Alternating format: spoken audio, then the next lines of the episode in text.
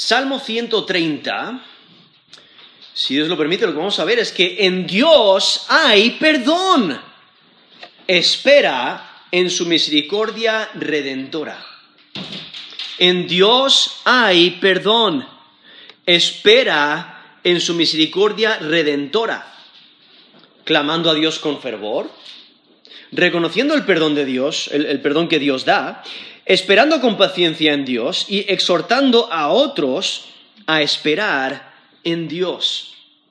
Aquí el Salmo 130 es un salmo que se le considera parte de los eh, salmos eh, penitenciales, donde hay una, una expresión pidiendo perdón a Dios, pidiendo que Dios tenga misericordia por el pecado propio. ¿no? El salmista reconoce su pecado y desea que Dios eh, perdone.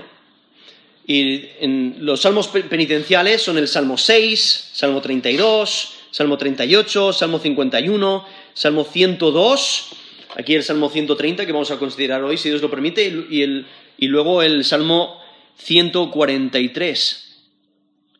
Y realmente este, e, e, este, esta petición es, más que una petición de ayuda, ¿no? Es, contiene seguridad de, de abundante misericordia. O sea, porque sabe que Dios puede perdonar. Dios es misericordioso. Y por ello está reconociendo su pecado. Es, es, es como una, una, confesión de pecado. Y por ello aquí vemos al salmista reconociendo su extrema maldad. Y aún reconociendo que si no fuera por la misericordia de Dios, nadie sería salvo. Nadie eh, sería redimido. Por ello nos dice el versículo 3, ya, si mirares los pecados, ¿quién, oh Señor, po podrá mantenerse? O sea, el salmista se da cuenta de que la misericordia de Dios es clave. Y es que Dios escucha el clamor de sus hijos. El pecador no se puede mantener delante del Dios santo, pero en Yahweh encontrarás perdón.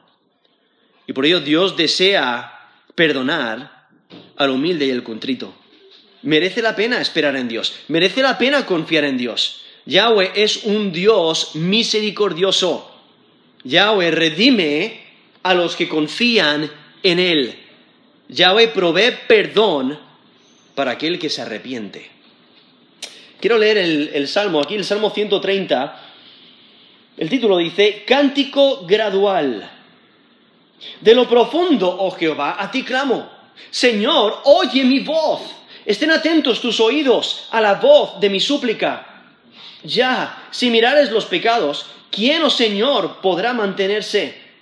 Pero en ti hay perdón, para que seas reverenciado. Esperé yo a Jehová, esperó mi alma, en su palabra he esperado. Mi alma espera a Jehová más que los centinelas a la mañana, más que los vigilantes a la mañana. Espere Israel a Jehová, porque en Jehová hay misericordia y abundante redención con él.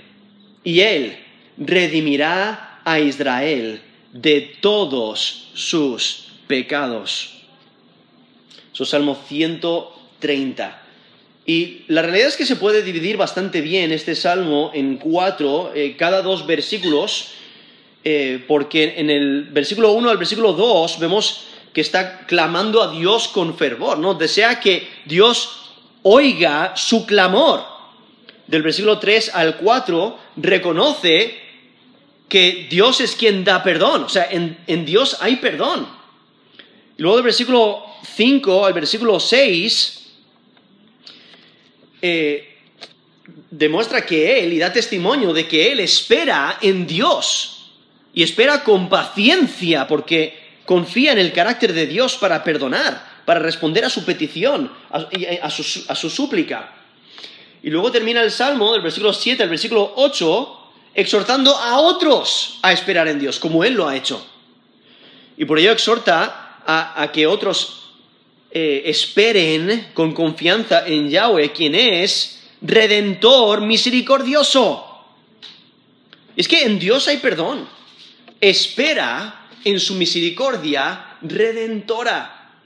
Ahora aquí el título mismo dice que es cántico gradual, el cual eh, pertenece a, estos cánticos que vemos a, su alrededor, empezando en, en eh, Salmo 120 hasta el Salmo 134. Notaréis que el título, que es parte del Salmo, eh, es, es igual en cada uno de estos salmos, y lo más probable es que se refiera a las canciones que cantaban los peregrinos al subir a Jerusalén para las fiestas anuales, de lo cual nos describe, como por ejemplo Deuteronomio 16, del 16 al 17, dice, tres veces cada año aparecerá todo varón tuyo delante de Jehová tu Dios, en el lugar que él escogiere, en la fiesta solemne de los panes sin levadura, en la fiesta solemne de las semanas y en la fiesta solemne de los tabernáculos y ninguno se presentará delante de Jehová con las manos vacías, cada uno con la ofrenda de su mano, conforme a la bendición que Jehová tu Dios te hubiere dado.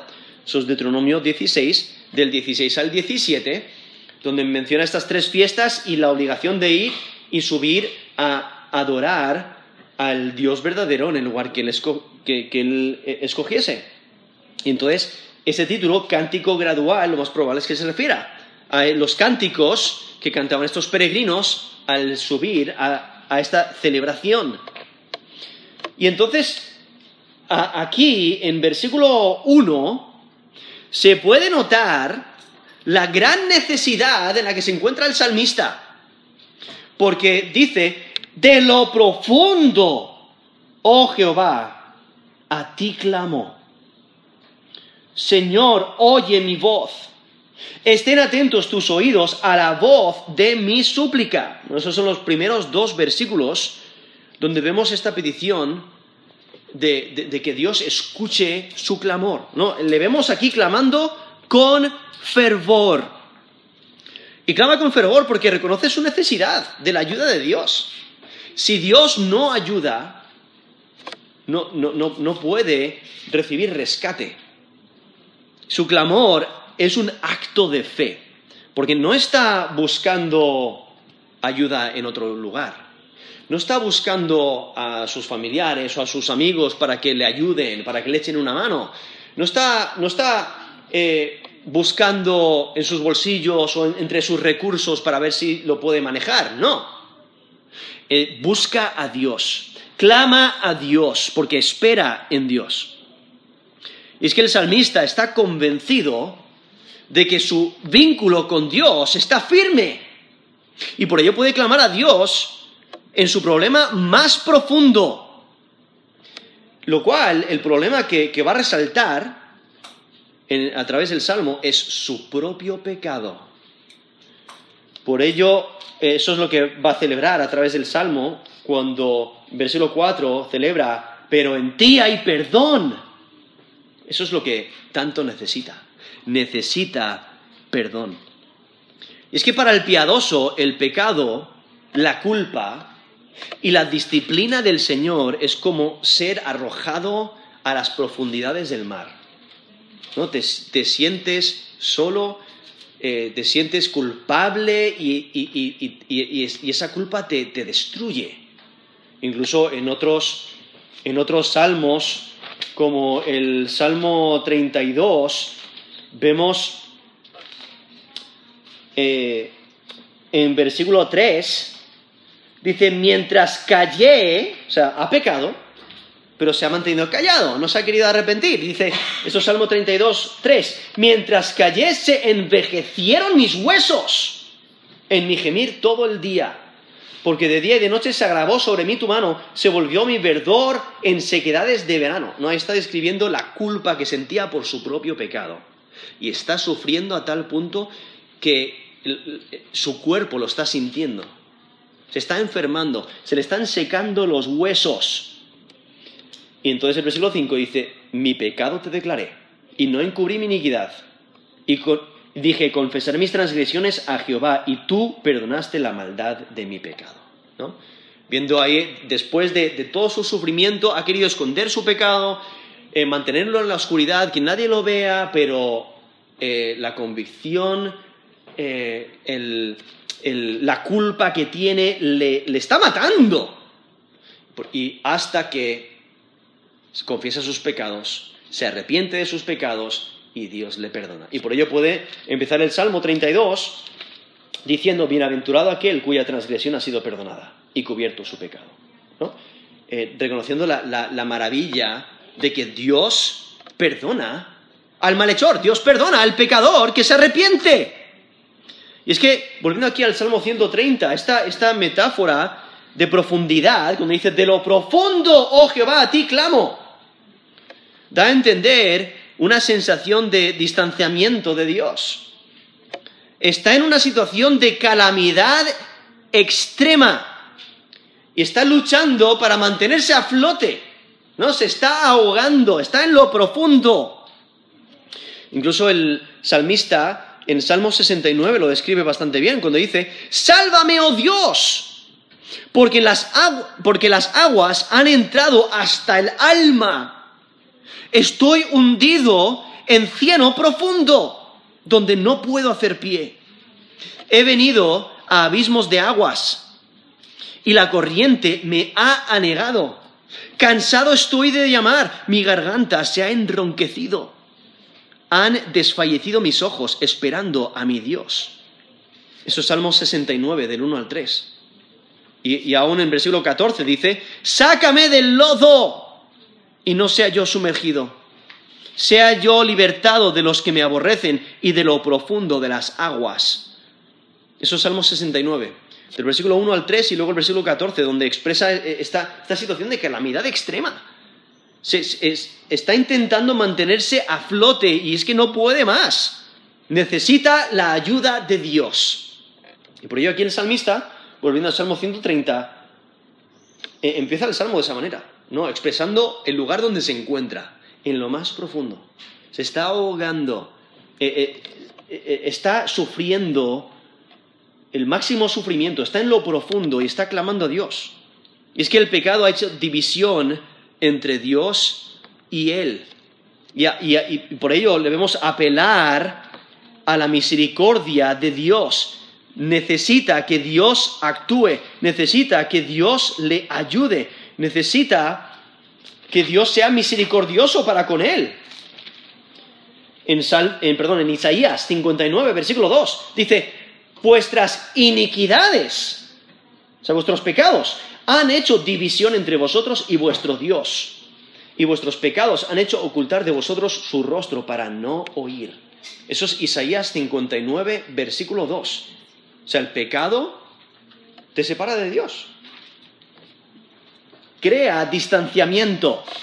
Y por ello Isaías 59.2 dice, vuestras iniquidades han hecho divisiones entre vosotros y vuestro Dios. Y de esa manera se siente el salmista. Y por eso está clamando desde lo profundo. ¿Por qué clama desde lo profundo? Porque ahí es donde está. ¿Y por qué clama Dios? Porque sabe que aún en la profundidad Dios escucha. Dios oye. Dios está disponible para ayudar, para actuar. Y por eso clama, está, está suplicando, invocando a Dios. Por eso dice, de lo profundo, oh Jehová, a ti clamo. Señor, versículo 2, oye mi voz. Estén atentos tus oídos a la voz de mi súplica. O sea, empieza el salmo usando el, nombre de, de Yahweh, el nombre del pacto eh, con el cual Dios se, reveló, cuando Moisés le preguntó, ¿qué nombre le digo a los hijos de Israel? Dijo, eh, yo soy el que soy. Eso es lo que significa el nombre de Yahweh, el que es. No es una criatura, Él eh, siempre ha existido. Incluso tiene una existencia diferente a la nuestra. Nosotros somos criaturas. Él nos creó. Él es.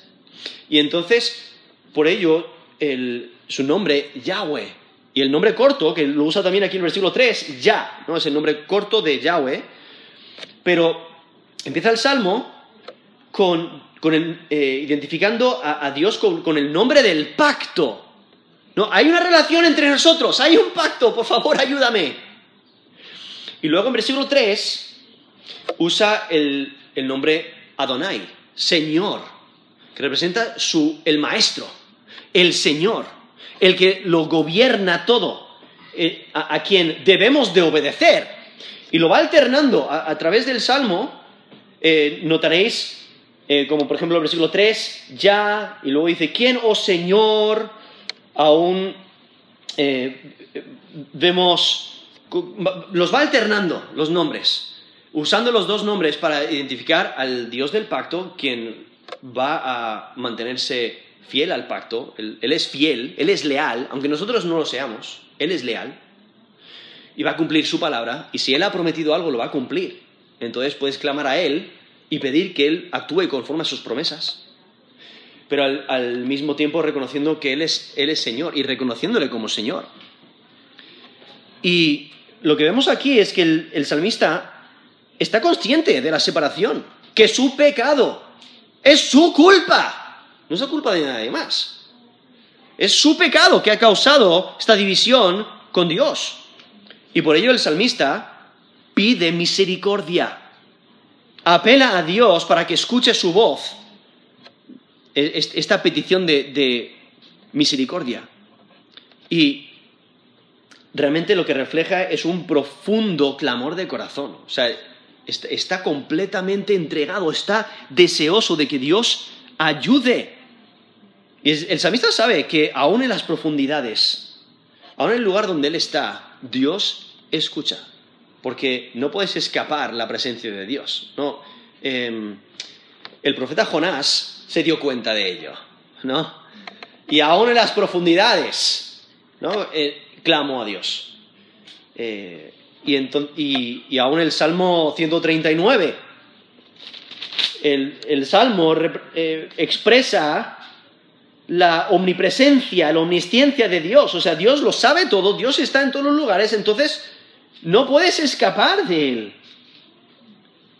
Y, por ello el, Salmo, eh, el Salmo 139 resalta esa idea de que nada te puede esconder de Dios.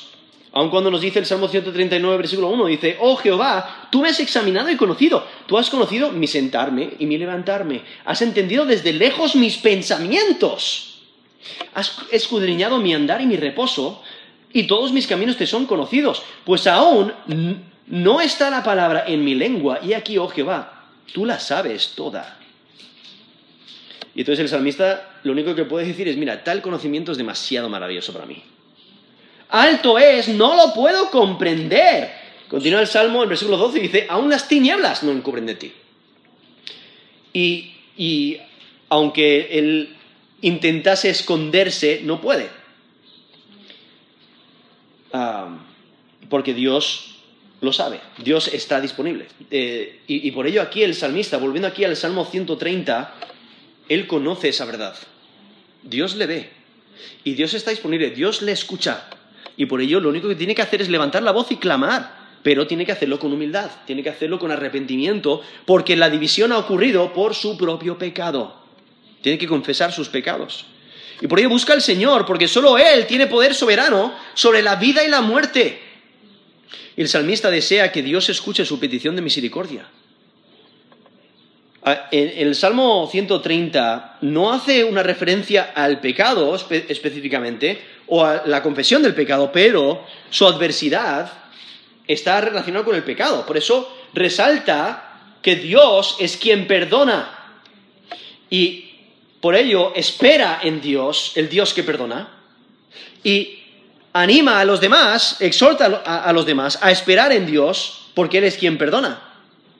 La razón por la que está en lo profundo es por su propio pecado.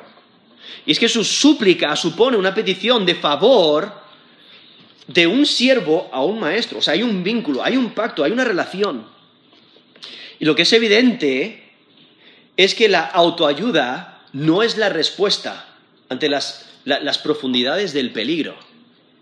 O sea, si, tú estás ahogándote en medio del mar, eh, tú no te puedes ayudar a ti mismo te estás ahogando, necesitas ayuda, necesitas que alguien escuche tu clamor y que te rescate, ¿no? que te lancen ese salvavidas, que, pasen y, te recojan con, su barco, ¿no? Necesitas ayuda para salir. La autoayuda no, no, no ayuda.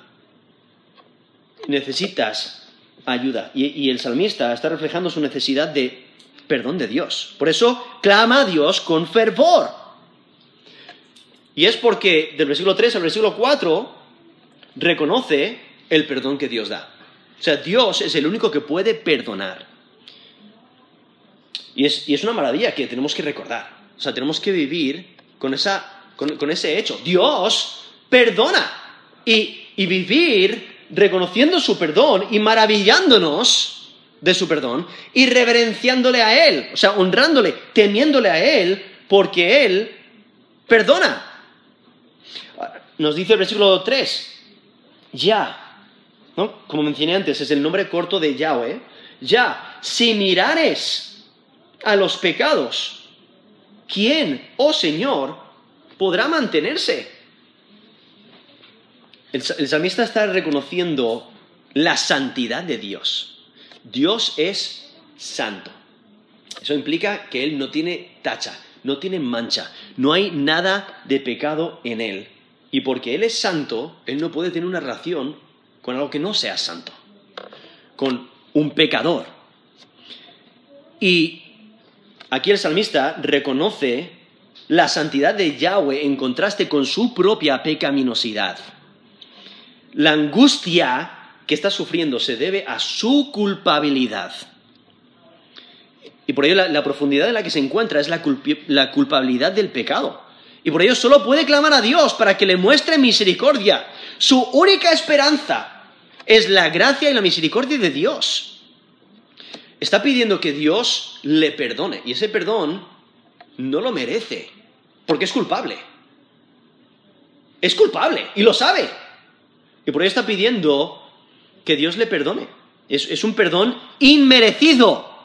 Es como el texto que leí antes en Salmo 31, versículo 1. Dice, Bienaventurado aquel cuya transgresión ha sido perdonada y cubierto su pecado. Lo que resalta es que ha habido transgresión. Se ha roto la ley de Dios. Ha habido pecado. O sea, eh, ha errado el camino. Eh, no ha llegado al estándar de Dios. Ha pecado contra Dios. Es culpable. No merece perdón, merece castigo. Pero Dios muestra perdón, aunque es totalmente inmerecido. O sea, no merecemos perdón, merecemos castigo. Pero Dios muestra misericordia. Y eso es lo que el salmista conoce y eso es lo que está pidiendo. Y lo que resalta cuando dice, si, si mirares los pecados, ¿quién, oh Señor, podrá mantenerse? O sea, si Dios guardara un registro de todos nuestros pecados y continuase exigiendo cuentas, ni el más piadoso, ni el más recto, ni el, ni el que más se purifica a sí mismo podría estar de pie delante de Dios. Si Dios tuviese en cuenta todos los pecados eh, presentes y pasados, ni el más santo se, se mantendría en pie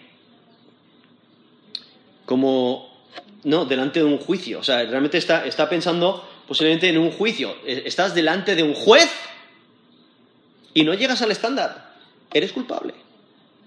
Entonces no puedes, no, no, eh, no puedes pasar.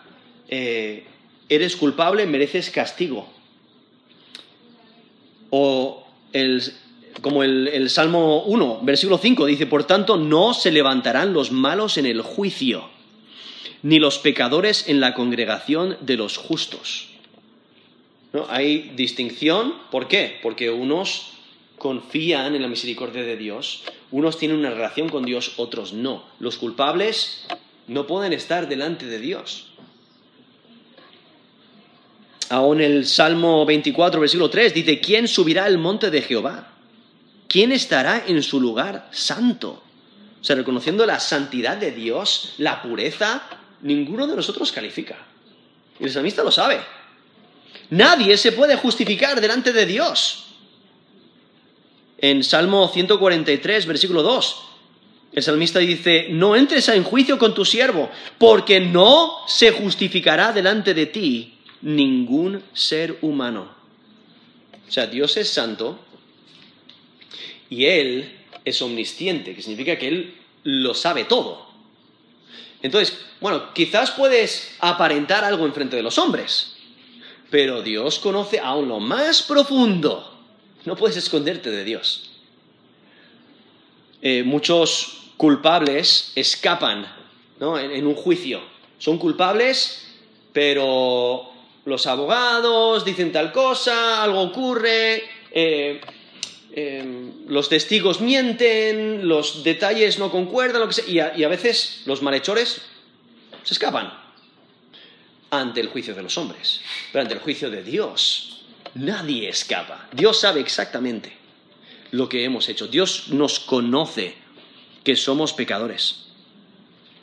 Lo maravilloso es que Dios es totalmente justo y al mismo tiempo lleno de misericordia.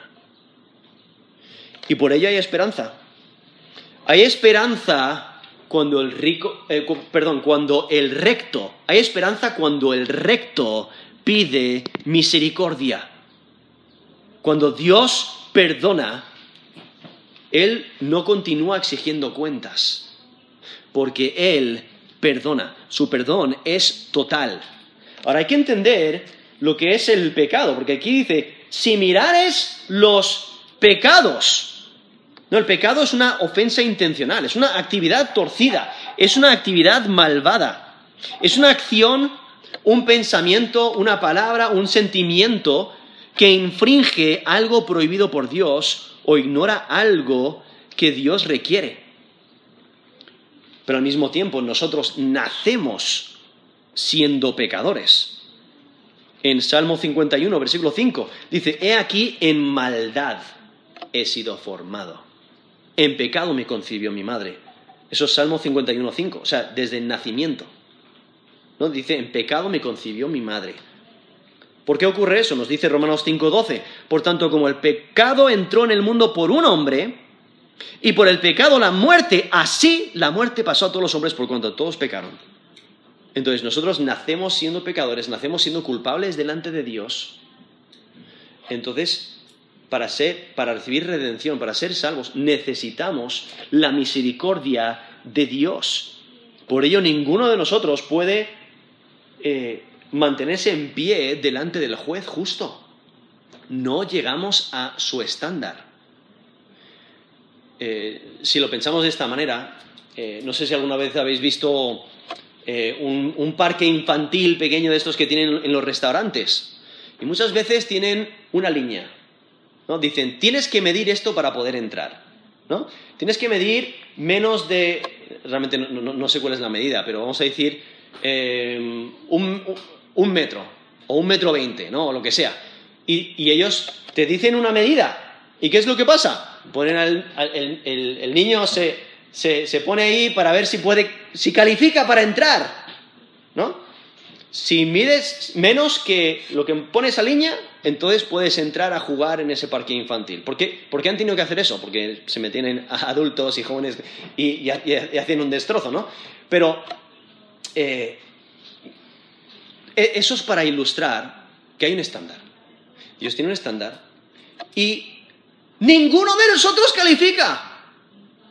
No podemos entrar a la eternidad con Él, por nosotros mismos por nuestros méritos. Caemos muy corto de su estándar.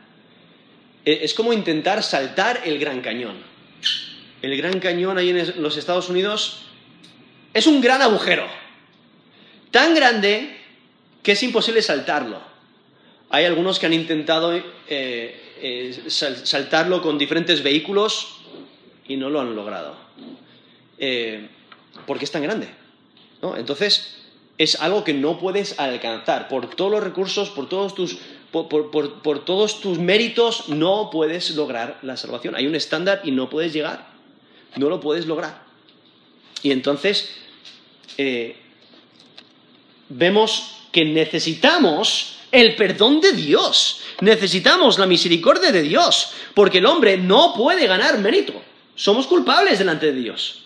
Por eso el versículo 3. Si mirares los pecados ¿quién, oh Señor, podrá mantenerse? Y entonces en versículo 3 vemos que la misericordia de Dios. En la misericordia de Dios se encuentra el perdón. Y, es que es extremadamente importante que Dios perdona. Porque si no perdonase, todos condenados por toda la eternidad. Como nos dice la Escritura, muerte eterna en el lago de fuego.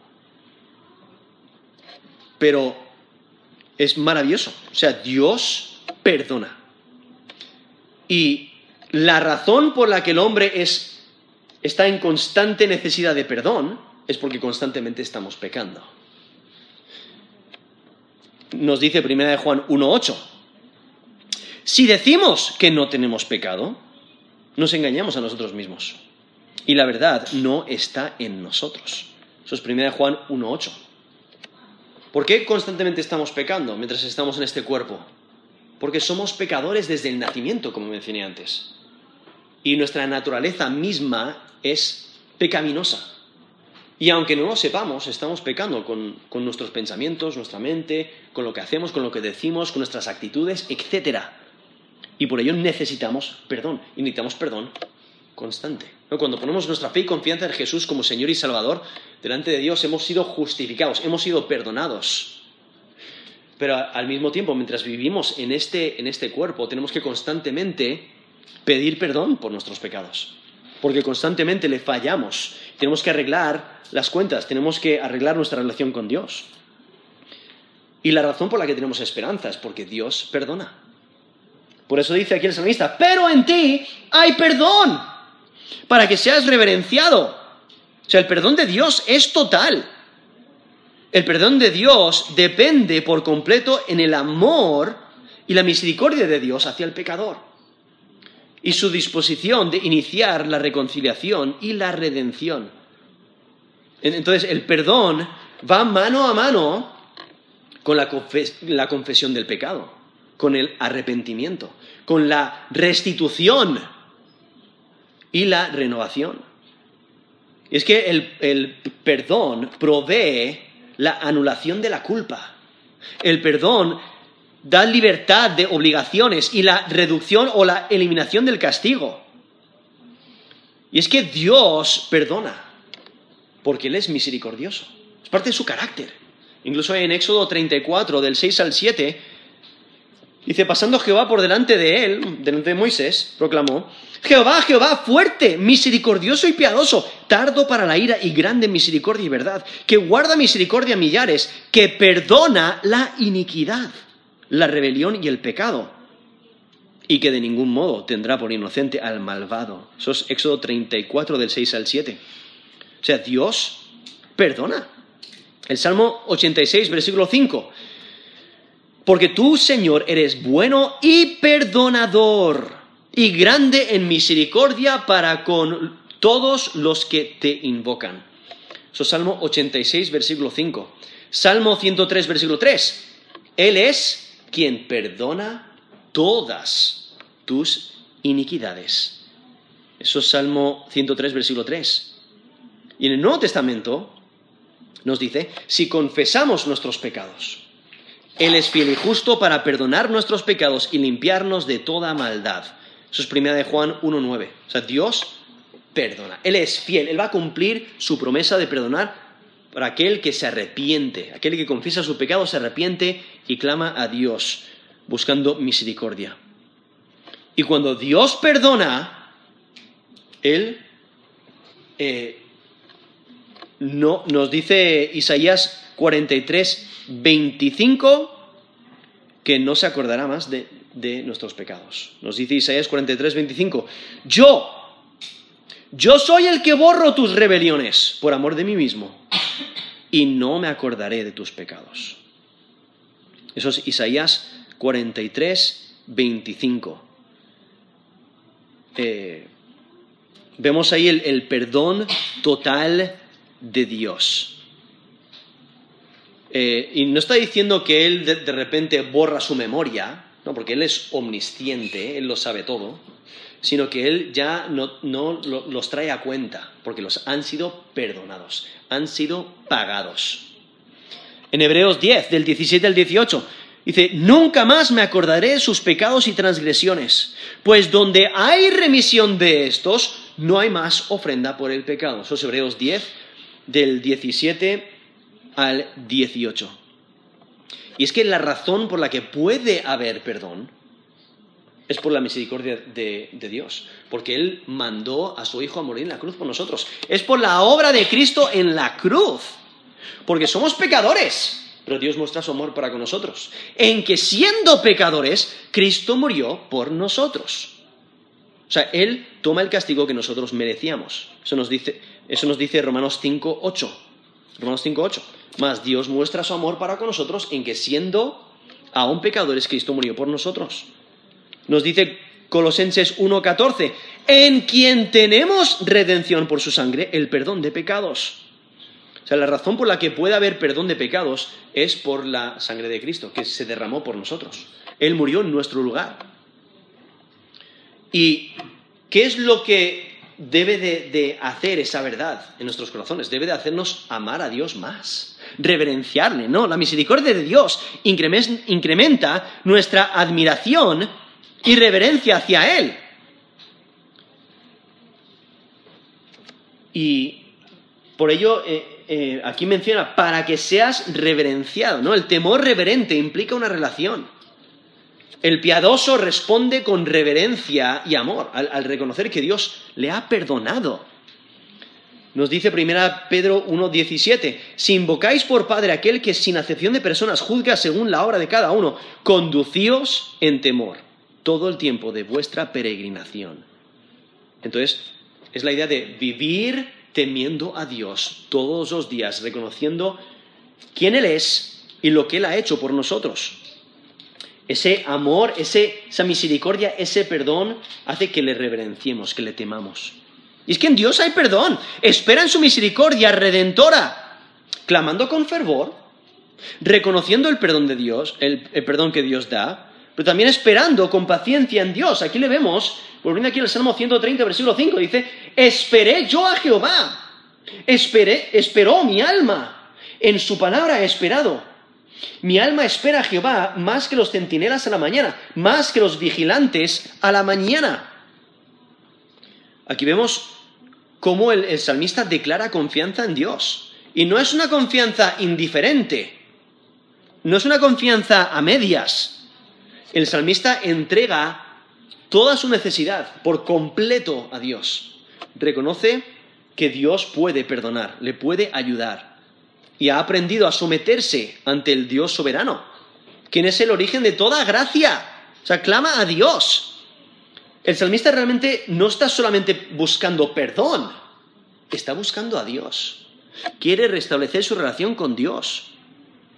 Y por ello espera la palabra de perdón. O sea, está confiando de que Dios responderá eh, bondadosamente.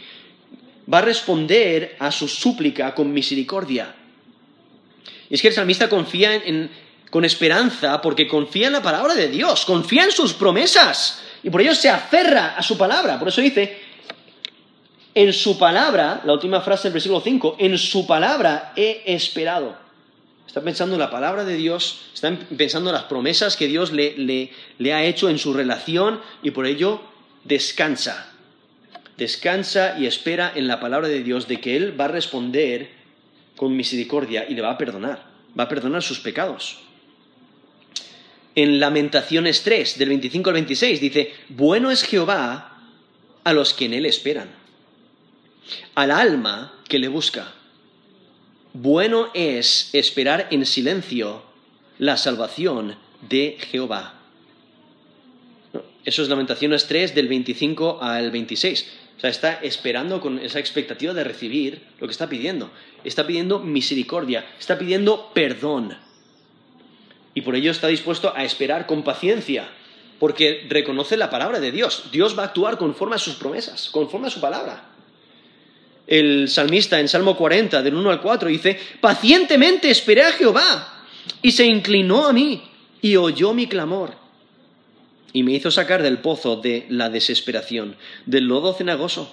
Puso mis pies sobre peña y enderezó mis pasos. Puso luego mi boca cántico nuevo, alabanza a nuestro Dios. Verán esto muchos y temerán y confiarán en Jehová. Bienaventurado el hombre que puso en Jehová su confianza y no mira a los soberbios ni a los que se desvían tras la mentira. Eso es Salmo 40 del 1 al 4. Vemos al salmista esperando pacientemente. ¿Por qué? Espera pacientemente en Dios porque sabe que Dios va a actuar conforme a su carácter, conforme a su palabra. Y por ello, es lo que refleja aquí el salmista en Salmo 130, versículo 5, cuando dice, en su palabra he esperado. Está esperando en la palabra de Dios porque confía en ella. Confía en que Dios va a actuar conforme a su palabra. Y luego ilustra en versículo 6 esa esperanza que tiene.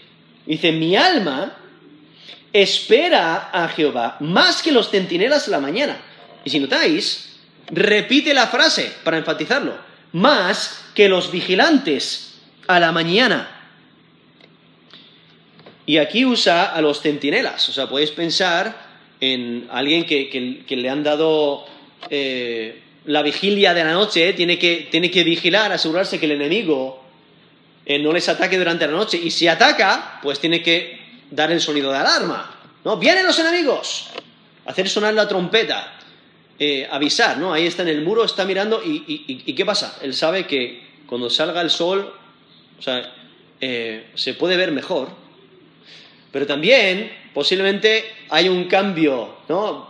Van a seguir los, otros soldados, le van a dar descanso, va a poder ir a descansar, entonces ahí, está el, vigilante con esa expectativa. A ver, cuando sale el sol, venga, quiero que salga el sol.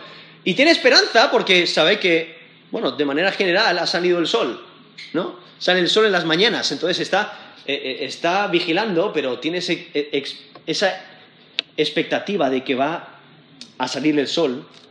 Y por ello aquí vemos al salmista que usa esa ilustración diciendo, mira, yo espero a Jehová, espero a Yahweh, más que los centinelas a la mañana, más que los vigilantes a la mañana. Y el salmista espera en Yahweh más de lo que desean los centinelas, que se termine su vigilancia nocturna. Espera salir de la oscuridad de la culpa en la que se encuentra a la luz del perdón. Y es que eh, a través de las escrituras vemos que a veces en la mañana es cuando Dios interviene, ¿no? es el tiempo de la intervención de Dios. El Salmo 30, versículo 5 dice, porque un momento será tu ira, pero tu favor dura toda, toda la vida. Por la noche durará el lloro y a la mañana vendrá la alegría. Eso es Salmo 30, versículo 5. O en Salmo 46, versículo 4 al 5 dice, del río sus corrientes alegran la ciudad de Dios, el santuario de las moradas del Altísimo. Dios está en medio de ella, no será conmovida. Dios la ayudará al clarear la mañana. Eso es Salmo 46, del 4 al 5. Y esos textos mencionan esa idea de en la mañana, ¿no? Eh, Dios va a actuar. No, es el tiempo de la intervención de Dios. Y aquí el salmista está buscando la mañana, ¿no? Está buscando esa ayuda de Dios. Está anticipando la salvación de Dios. Y enfatiza esa certeza de, esa esperanza. Y, también esa urgencia que necesita la ayuda de Dios. Y por ello está con esa expectativa. ¿no? Más que los centinelas a, mañana, a la mañana, Él está esperando a Yahweh, mostrando su deseo de que Dios actúe, pero también su paciencia, está dispuesto a esperar porque tiene confianza.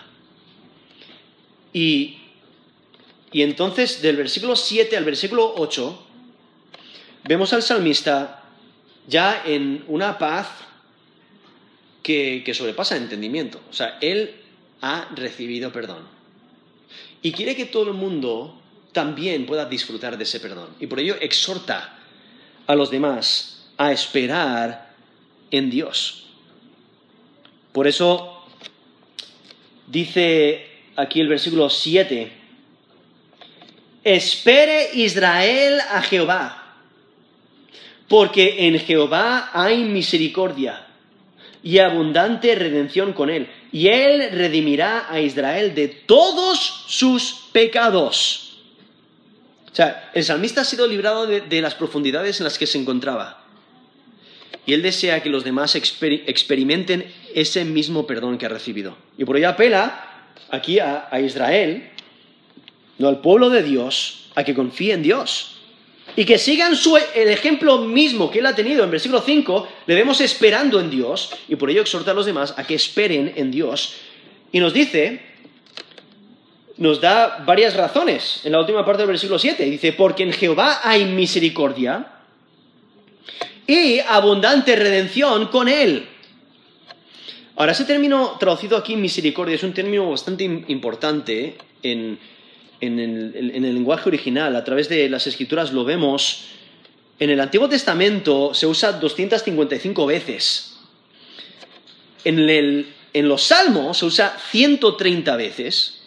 Es el término en el lenguaje original gesed, que significa amor leal. Y, tiene, y implica fidelidad, fidelidad del pacto y tiene conexión con Yahweh. Entonces, se refiere al amor leal de Dios.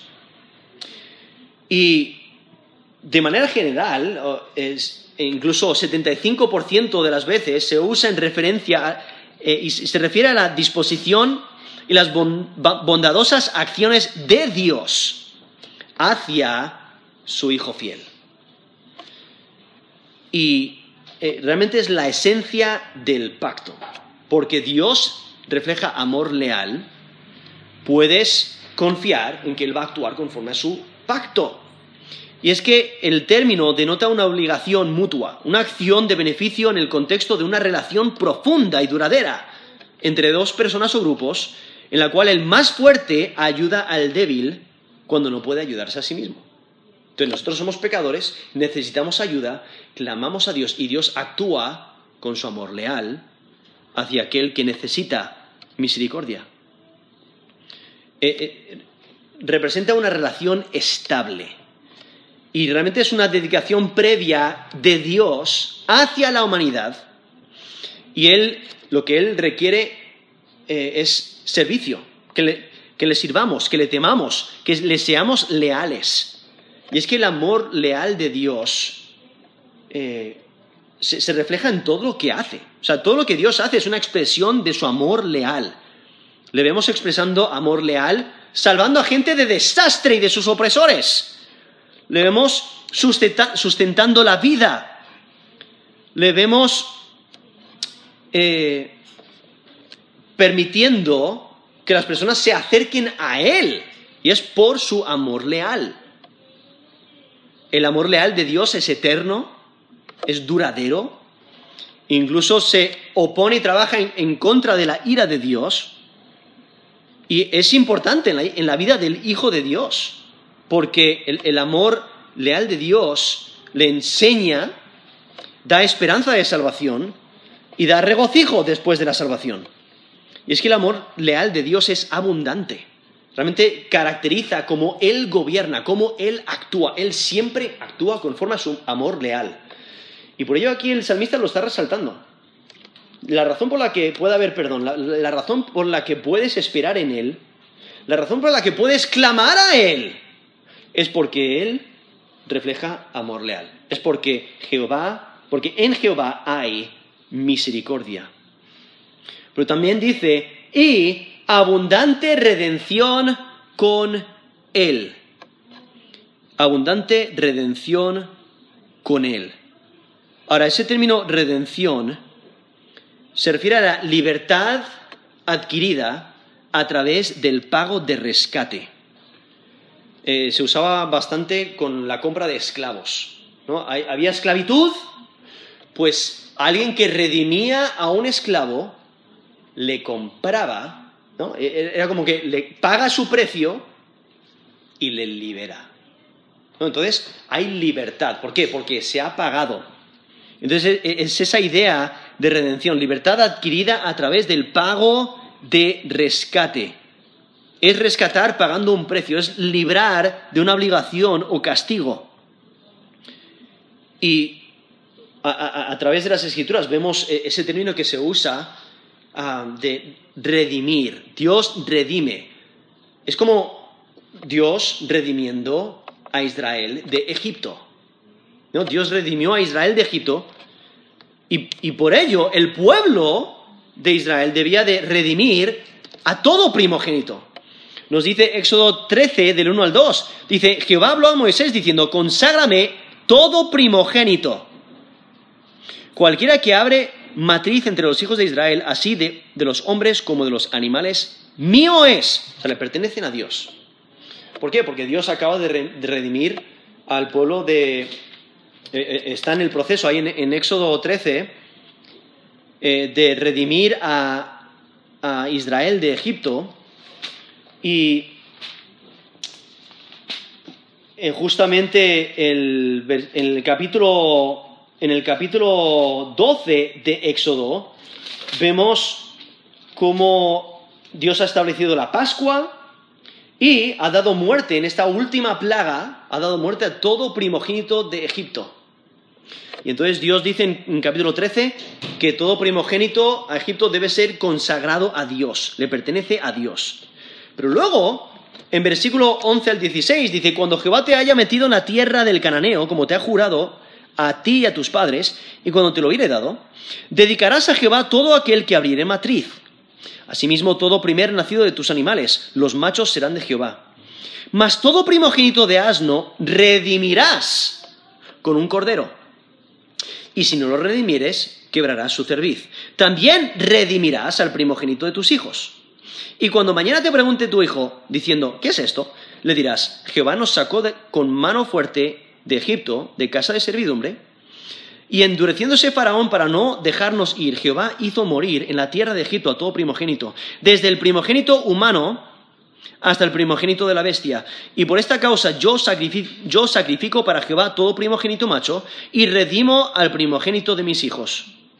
Te será pues como una señal sobre tu mano y por un memorial delante de tus ojos, por cuanto Jehová nos sacó de Egipto con mano fuerte. Eso es Éxodo 13. He leído del 1 al 2 y luego del, 11 al 16, donde usa el término y, esta idea de redención, ¿no? La libertad adquirida a través del pago de rescate. Entonces, ¿qué es lo que pasaba? Los primogénitos estaban dedicados a Dios.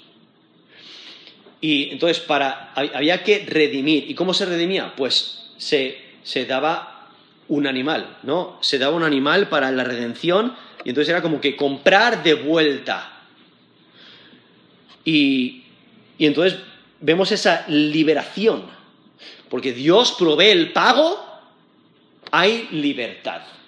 No es como el esclavo que ha sido comprado y le dan libertad. ¿no? Han dado el pago de su rescate. A eso se refiere la redención. Y por ello aquí dice, volviendo aquí a Salmo 130, versículo 7, dice, y abundante redención con él. O sea, la redención que es necesaria en este caso es, del pecado y sus consecuencias. Y Dios, al redimir, Él libra de la condenación del pecado. Porque Él provee el sustituto perfecto. Él provee el pago para la libertad. En versículo 8, o sea, no solamente en versículo 7 nos dice hay abundante redención con él, pero en versículo 8 dice, y él redimirá a Israel de todos sus pecados. O sea, aquí identifica al, al pueblo de Dios, ¿no? En este caso, al pueblo de Israel, que tiene el mismo problema con el pecado. Es culpable delante de Dios. Y el pueblo de Dios puede esperar en Dios como lo hizo el salmista porque Dios perdona. Dice, Él redimirá a Israel de todos sus pecados. O sea, no hay ninguna falta demasiado grande para el perdón de Dios. Hay esperanza en la redención de Dios. La redención de Dios es tan excelente que perdona eh, todos los pecados y libera de todas las adversidades sufridas por el pecado. Como nos dice Romanos 5:20. Mas cuando el pecado abundó, sobreabundó la gracia. Eso es Romanos 5:20.